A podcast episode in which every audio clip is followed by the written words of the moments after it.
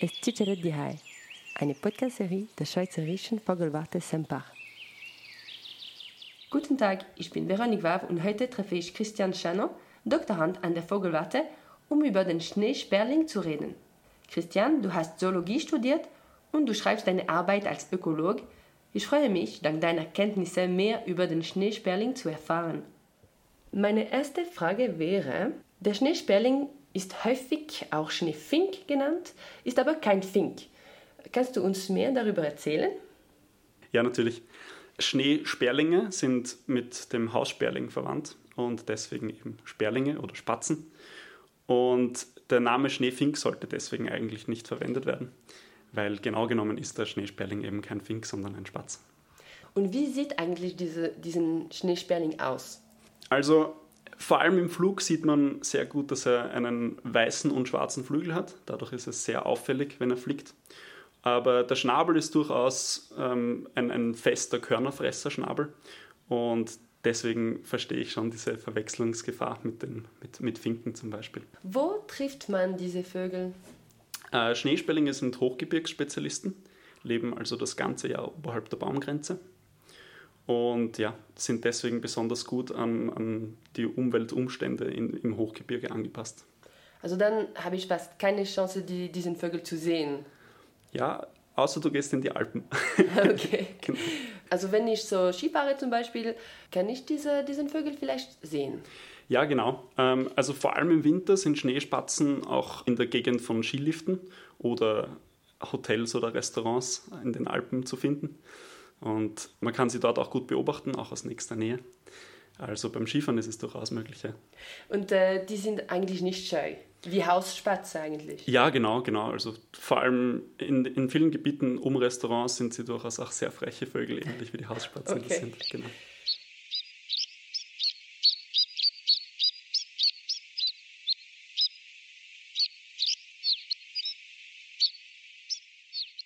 Dieser Vögel wohnt in Hochgebirge. Was, was heißt es für diesen Vögel? Wie hat er sich so angepasst?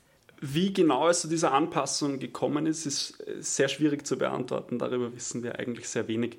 Aber Schneesperlinge sind eben kälteliebende Arten oder eine kälteliebende Art und deswegen besonders gut an diese schwierigen Bedingungen im Hochgebirge angepasst. Also es liegt ja den Großteil des Jahres eigentlich Schnee in dem Gebiet, in dem der Schneesperling vorkommt. Und er hat sich an das angepasst. Er sammelt zum Beispiel die Nahrung für die Jungvögel direkt an Schneefeldrändern und startet auch schon viel früher mit der Brut als andere Vögel das in den Alpen machen. Also fast das ganze Jahr ist dieser Vögel in Hochgebirge. Was frisst diesen Vögel? Ja, also das ist durchaus, das ist durchaus eine besondere Anpassung, weil eben egal wie, wie stark der Winter ist, Schneesperlinge bleiben in den Alpen und kommen nur ganz, ganz selten bei wirklich starken Schneestürmen weiter nach unten. Fressen dann zum Beispiel auch am Futterbrett, also man kann sie schon auch, auch in den äh, Alpentälern am Futterbrett beobachten. Aber solange die Schneesperlinge auch Nahrung in den Bergen finden können, versuchen sie auf sich allein gestellt zu bleiben. Und sie fressen im Winter Samen, aber die Jungen werden mit Insekten hochgezogen. Welche Insekten sind so hoch in den Bergen? Ähm, es gibt eigentlich sehr viele Insektenarten in den Bergen, aber äh, vor allem im Frühjahr werden Schneesperlinge mit, mit Schnakenlarven, also das sind, ja, das sind Fliegenlarven eigentlich, äh, großgezogen und diese Larven überwintern unterm Schnee und können dann von den erwachsenen Schneesperlingen aufgesammelt werden, an Schneefeldrändern zum Beispiel, und werden dann eben an die Jungen verfüttert. Und nachdem die Jungen dann das Nest verlassen haben, dann fressen sie auch Samen oder lernen quasi äh, zu genau, lernen, welche Samen sie fressen können. Okay, ich habe auch gelesen, die sind äh, immer in Gruppen zusammen. Stimmt das? Ja, genau. Also sehr viele Schneesperlinge brüten in lockeren Kolonien, also mehrere Pärchen quasi in ungefähr derselben Region. Und vor allem nach der Brutzeit bilden Schneesperlinge dann größere Gruppen. Also im Winter ist es durchaus auch möglich, 100 bis 200 Vögel zu sehen. Okay. Wo sind sie? Also wo haben sie diese Nischplätze? Also Schneesperlinge brüten ursprünglich in, Felsni also in Felshöhlen oder Felsnischen und sekundär auch auf Gebäuden oder zum Beispiel auch in Skiliftmasten. Ich habe gehört, die Schneesperlinge sind auf äh, dem Norden Eigerwand zu sehen. Stimmt das? Ja, genau. Also auf der Eiger Nordwand ist vor allem in den 80ern viel mit Schneespellingen geforscht worden. Und dort, genau, in der, sogar in der Eiger Nordwand gibt es Schneespellinge, die brüten. Ja, genau. Und warum ist das so? Offenbar ist das Habitat für sie dort sehr geeignet. Also sie haben eben offenbar in, den, in diesen Felsspalten gute Nistmöglichkeiten und finden rundherum offenbar auch genügend Nahrung für ihre Jungen. Mhm. In den Spalten ist es dann ein wenig wärmer vielleicht als draußen, oder? Ja, genau. Also sehr oft sind diese Nester ziemlich weit in der Felswand, also durchaus 50 cm bis einen Meter sogar. Und wahrscheinlich dort, sind sie dort vor Witterungseinflüssen besser geschützt als direkt draußen. Ja. Ich habe auch gelesen, ein Vögel von sieben ist äh, eigentlich ein Schweizer Schneesperling. Also das heißt, viele Schneesperlinge sind in der Schweiz. Es gibt aber andere in ganz Europa. Stimmt das? Genau richtig. Also der Schneesperling kommt eigentlich in Europa und Asien vor. Und die europäische Population beschränkt sich hauptsächlich auf die Alpen, das Kantabrische Gebirge, die Pyrenäen und die Abruzzen. Äh, es gibt auch am Balkan Populationen, dort wissen wir allerdings weniger darüber. Und innerhalb dieser europäischen Population ist ungefähr jeder siebente Schneespelling ein Schweizer Schneespelling sozusagen. Ja, genau. also es also, ist viel. Genau, ja, also die Schweiz hat durchaus auch eine Verantwortung dieser Art gegenüber in Europa. Ja. Okay. Diese Art bleibt in der Schweiz das ganze Jahr oder es zieht irgendwann? Das ist gar nicht so einfach zu beantworten, weil Schneespellinge bewegen sich schon ein bisschen, aber Schneespellinge sind das ganze Jahr über in der Schweiz anzutreffen, aber es gibt schon Einzelindividuen, die dann auch weiterfliegen. Wo fliegen sie, wenn sie fliegen? Äh, man weiß zum Beispiel aus den, aus den 60ern bis 80ern, dass, dass einzelne Schneespellinge aus den Alpen in den Pyrenäen wiedergefunden worden sind. Äh, die können also doch auch größere Strecken zurücklegen zwischen den einzelnen Gebirgen in Europa. Und auch genetische Untersuchungen, die von der Uni Bern durchgeführt wurden, zeigen so ein bisschen, dass es einen Austausch zwischen den alpinen und, und pyrenäischen Populationen gibt. Aber viele von unseren Schneespellingen oder von den Daten, von denen wir wissen, die bewegen sich sehr viel in, innerhalb der Schweiz. Ähm, es gibt aber auch einen einzelnen Nachweis von einem Schweizer Schneesperling, der in Norditalien dann zu brüten begonnen hat. Also wie viele Schneesperlinge sind jetzt in der Schweiz? Äh, das sind ungefähr 6.000 bis 9.000 Paare. Ist das, ist das viel? Ist das häufig? Was denkst du, diese Zahl? Was bedeutet diese Zahl? Also in manchen Regionen ist der Schneesperling durchaus eine häufige Art, aber es ist jetzt im Vergleich zu, zu wirklich häufigen Brutvogelarten der Schweiz, wie zum Beispiel dem Buchfink oder der Amsel, ist es natürlich ein, ein viel seltenerer Vogel. Aber wie gesagt, regional kann der Schneesperling durchaus auch in größeren Mengen auftreten. In den letzten 20 Jahren ist der Schneesperling seltener geworden. Die Art ist aber nicht gefährdet, äh, sozusagen. Es ist nicht auf der roten Liste. Warum ist es wichtig, dass wir diese Art jetzt forschen? Ja, das ist eine gute Frage. Ich persönlich bin der Meinung, es ist immer besser, früher herauszufinden, warum sich eine Population verändert, als später, weil wir dann einfach noch mehr machen können. Und wir wissen eben, dass seit den 90er Jahren der Schneespelling abgenommen hat, wissen allerdings nicht genau wieso.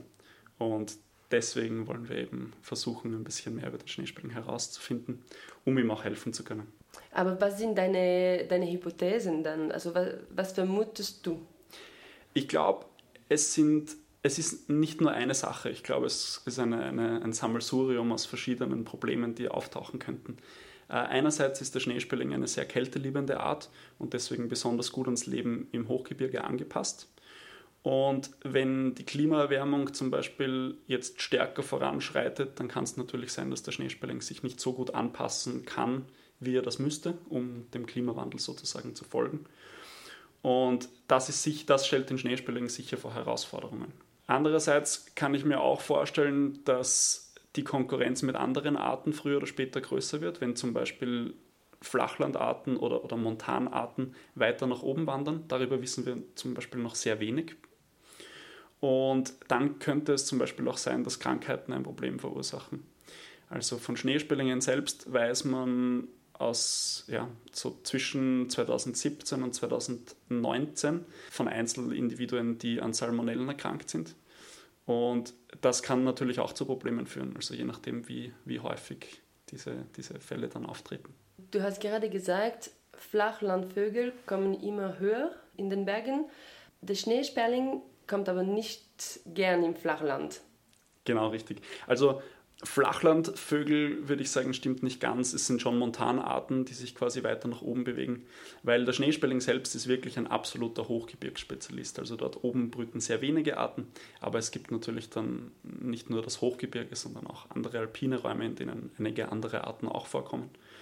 Und diese Arten können sich natürlich weiter ausbreiten, wenn die Klimaerwärmung weiter fortschreitet, weil sie dadurch auch weiter oben mehr Nahrung finden. Aber der Schneespelling kann nur begrenzt weiter nach oben hinausweichen. Okay, also du bist Doktorand seit drei Jahren in der Vogelwarte. Was sind jetzt deine Erkenntnisse? Also ich habe bis jetzt hauptsächlich die Brutphenologie des Schneespellings untersucht, also wann der Schneespelling im Jahr brütet und viele, die oft in die Alpen gehen, wissen ja, dass von einem Jahr zum anderen der Start der Schneeschmelze sehr stark variieren kann. Und unsere Frage war so ein bisschen, warum das so ist oder wie der Schneespelling sich an das anpassen kann, wenn es jedes Jahr anders ist. Und dazu haben wir Umweltfaktoren untersucht, die sich auf Schneespellinge, auf die, auf die Brut von Schneespellingen auswirken. Und da haben wir herausgefunden, dass zwei von drei Schneespellingsbruten während der Schneeschmelze stattfindet und andererseits, dass die, der Brutzeitpunkt durch den Niederschlag beeinflusst wird. Also wenn es schneit oder regnet, ähm, verändert das den Zeitpunkt, wann Schneespellinge brüten. Und dann haben wir auch noch herausgefunden, dass Schneespellinge in tieferen Lagen offenbar stärkere Schwierigkeiten mit der Anpassung an die Schneeschmelze haben. Also die Schneeschmelze ist ja wichtig für Schneespellinge, aber in tieferen Lagen vergrößert sich der Zeitraum zwischen Schneeschmelzstart und durchschnittlicher Brutzeit. Und in höheren Lagen ist das besser. Und wir sehen auch tatsächlich aus dem Brutvogelatlas, dass Schneespellinge in tieferen Lagen stärker abnehmen, als sie das in höheren Lagen tun. Warum ist es wichtig, dass wir jetzt das wissen? Zwei von drei Schneespellingen brüten während der Schneeschmelze. Und das zeigt, dass die Schneeschmelze auch wichtig ist für die Schneespellinge. Und ich glaube, deswegen ist es wichtig herauszufinden, was genau die Schneeschmelze so interessant für Schneespellinge macht. Schneespellinge sammeln zu dieser Zeit für ihre Nachkommen Insektenlarven, die unterm Schnee liegen und wenn der Schnee schmilzt, können sie diese Larven finden. Und wahrscheinlich ist es einfacher, diese Larven zu finden, während der Schnee schmilzt, als wenn der Schnee bereits geschmolzen ist. Eigentlich, was kann man so machen, damit die, die Lebensbedingungen für diesen Vögel so verbessert werden? Das ist wahrscheinlich eine sehr schwierige Frage, einfach weil ja, der Klimawandel ist ja nicht nur von einer einzelnen Person abhängig, sondern es, eigentlich müsste da jeder ein bisschen dazu beitragen, äh, die Situation ja, zu verbessern oder zumindest so wenig wie möglich zu verschlechtern. Aber was wir auf jeden Fall machen könnten, ist in Gebieten, in denen Schneespellinge brüten, auch sicherstellen, dass es genug Brutmöglichkeiten gibt. Äh, das könnte man zum Beispiel durch Nestboxen machen ähm, oder man könnte herausfinden, ob es genügend Felsspalten gibt für Schneespellinge. Also diese Art ist überall in Europa zu sehen. Gibt es so Zusammenarbeit mit Forschenden in anderen Ländern Europas? Genau, also Schneespellinge kommen in, in sehr vielen der großen Gebirgszüge in Europa vor. Und in den Pyrenäen und in den kantabrischen Gebirge zum Beispiel, aber auch in den Abruzzen und in den Alpen haben wir Kollaborationen mit anderen Forschungsgruppen, also zum Beispiel mit äh, Österreich, mit Italien und mit Spanien. Und es gibt auch auf Korsika zum Beispiel eine Forschungsgruppe und über die äh, Schneespellinge aus Korsika wissen wir eigentlich sehr wenig. Aber diese, diese Zusammenarbeit haben wir so in eine Gruppe namens European Snowfinch Group zusammengefasst. Und unser Ziel ist es einfach gemeinsam mehr über diese interessante Vogelart herauszufinden aber ihr forscht dann nicht alle das Gleiche. Alle an haben andere Fragen. Genau richtig. Das macht natürlich Sinn, weil der Schneespelling ist eine sehr komplizierte Art oder eine sehr komplexe Art und es ist nicht so einfach, Daten zu erheben. Es braucht sehr viel Zeit, in die Gebiete zu kommen und den Schneespelling zu finden. Und deswegen ist es ganz gut, wenn man sich aufteilt und die Forschung unter verschiedenen Arbeitsgruppen aufteilt. Warum wissen wir so wenig eigentlich über den, den Schneesperling?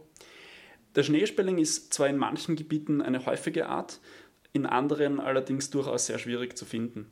Und generell im Hochgebirge ist es einfach schwieriger, Vogelarten zu untersuchen. Man kann sich nicht darauf verlassen, dass der Vogel direkt neben der Straße brütet, sondern man muss einfach größere Strecken wandern. Das kostet viel Zeit und deswegen ist der Schneespelling wahrscheinlich eine bisschen heimlichere Art, als das jetzt zum Beispiel der klassische Haussperling wäre das erste Mal, wo du in die Feldforschung gegangen bist. Wie, wie war das? Ja, also ich habe im Winter angefangen mit meiner Arbeit und das war einer meiner allerersten Tage im Schneespellingsprojekt. Da sind wir in die Alpen gegangen und es hatte minus 10 Grad, es war ziemlich viel Schnee. Und ich erinnere mich, wir haben alle ziemlich gefroren und waren dick eingepackt in Kleidung. Und die Schneespellinge sind einfach draußen gestanden und haben gefressen, als wäre gar nichts. Und es ist gerade ein Schneesturm gegangen und wir, uns waren alle, allen sehr kalt. Aber die Schneespellinge hat das nicht so gestört. Schön. hat mich mega beeindruckt. Ja, aber es ist eigentlich nicht so groß. Ist, also wie ist es möglich, dass die, dieser Vögel nicht kalt wird? Ja, genau. Die, sie sind einfach, einfach sehr gut angepasst. Also sie sind ein bisschen schwerer als Haussperlinge das sind und ein bisschen größer. Und dadurch können sie wahrscheinlich auch ihre Temperatur ein bisschen besser halten. Machst du dich Sorge für diese Art? Ähm, ich mache mir jetzt gerade noch keine Sorgen, aber ich habe durchaus Respekt davor, was sich alles verändern könnte. Also mein persönlicher Ansatz ist, ich möchte zuerst ein bisschen Bescheid wissen und ich habe so das Gefühl, Schneespellinge können in vielen Situationen bis zu einem gewissen Grad reagieren. Aber wann der Punkt erreicht ist, an dem sie nicht mehr reagieren können, das müssen wir noch herausfinden. Danke dir sehr, Christian, für dieses Interview. Es hat mir gefreut, mehr über diesen spektakulären Vogel zu erfahren. Um mehr über den Schneesperling zu lernen, www.vogelwarte.ch Schneesperling. Das war Es Ciceret die Hai, eine Podcast-Serie der Schweizerischen Vogelwarte Sempach.